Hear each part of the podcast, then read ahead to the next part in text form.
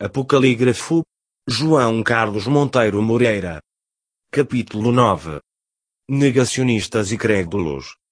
Se o negacionista é aquele que escolhe negar uma realidade empiricamente verificável, suportada por consenso científico ou histórico e portanto assumida pela generalidade das pessoas, já o crédulo será aquele ou outro que acredita de forma ingênua ou equivocada em algo, que crê facilmente, por simplicidade, ignorância ou até por simples comodismo. De que lado estamos cada um de nós? Tenho para mim que a nossa natureza humana comporta em simultâneo estes dois conceitos. Todos negamos ou aceitamos coisas sem que tenhamos aferido por nós próprios a sua falsidade ou verdade. Nessa circunstância será portanto tão mau um como o outro. Isto porque, em bom rigor, assumimos quase sempre a verdade de outros e não a nossa verdade. A busca da verdade, seja ela de que categoria for, não está ao alcance de todos. A verdade exige muito trabalho, sacrifício e abnegação e portanto assumimos com naturalidade, e estou convencido que também por pura preguiça, que a verdade nos seja delegada por outras pessoas que entendemos, no nosso raciocínio subjetivo, mais inteligentes e aptas que nós. Concordarão que uma pessoa que cresce com verdades por si construídas e verificadas tem uma estrutura intelectual muito mais robusta e inabalável que o indivíduo que levou a vida toda a não questionar e a limitar-se a aceitar e a crer. A maior parte de nós está neste segundo grupo e não por culpa própria, mas porque desde pequenos sempre nos disseram que era assim. A história e a ciência estão cheias de exemplos de verdades que em alguma altura do passado também eram indesmentíveis e portanto assumidas por todos como certas. Mas sempre existiram uns loucos negacionistas que teimosamente as colocaram em causa e que contra tudo e todos foram à procura da sua verdade e porventura conseguiram provar depois a todos os demais, que afinal estavam errados. Por isso é tão importante questionar e não nos limitarmos sempre em acreditar. Nesta questão do acreditar, existe o marco incontornável da fé. A fé é algo muito pessoal e que apenas diz respeito ao próprio indivíduo. Por pura definição, ter fé é acreditarmos que sabemos algo, que é impossível sabermos. Essa certeza é baseada numa crença e não em algo objetivo, demonstrável ou tangível. Cada qual é livre de acreditar no que quiser e todos nós temos alguma espécie de crença. São pilares que suportam aquilo que nós somos. Eles têm que estar aí, férreos e inamovíveis, sob pena da nossa estrutura desabar. Eles existem também para pôr à prova a nossa tolerância relativamente aos outros. Saber respeitar as opções de cada um, sem sujeitar os demais às nossas convicções é portanto fundamental, até porque em questões de fé, nada é demonstrável. Pessoas há que não percebem isto e radicalizam estas questões das crenças, impondo aos demais a sua fé. Esse comportamento simplesmente não pode ser tolerado. Num Estado supostamente laico como o nosso, os governantes enquanto governantes dever-se iam abster de participar em actos relacionados com a fé. Que muito naturalmente até praticarão enquanto indivíduos. Com regularidade lamento assistir a essa mistura de papéis que simplesmente não deveria nunca acontecer. Em todas as religiões existem princípios, regras, leis, morais se quiserem, que serão transversais a todas elas pelas boas práticas que preconizam, ninguém discutirá o seu valor independentemente do seu credo. É justamente um desses episódios, adaptado ao ponto de vista social e econômico dos nossos tempos, que trago aqui seguidamente à reflexão.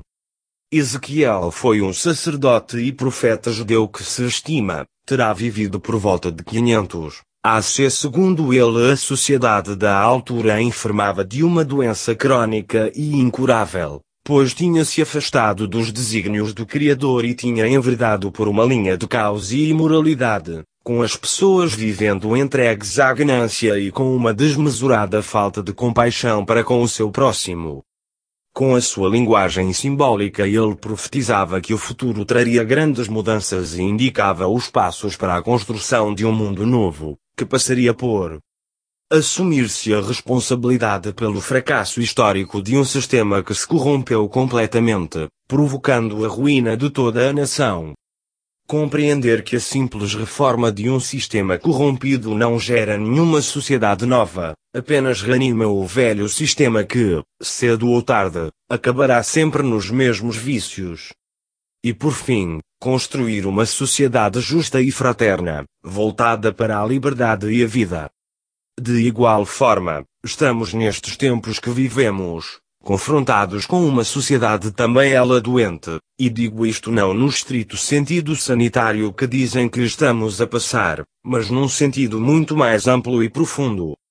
Gostemos ou não, a economia faz parte das nossas vidas e viveremos tanto melhor quanto melhor e mais justa esta seja, e já de algumas dezenas de anos a esta parte, a nossa economia não está nada bem está em profundo desequilíbrio por conta de um dinheiro fiduciário que, ao invés de estar baseado em riqueza, está emitido por conta de dívida.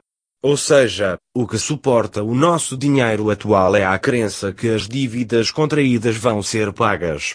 Como vimos neste capítulo, uma crença não é uma garantia, e é justamente aí que reside o problema deste nosso modelo econômico.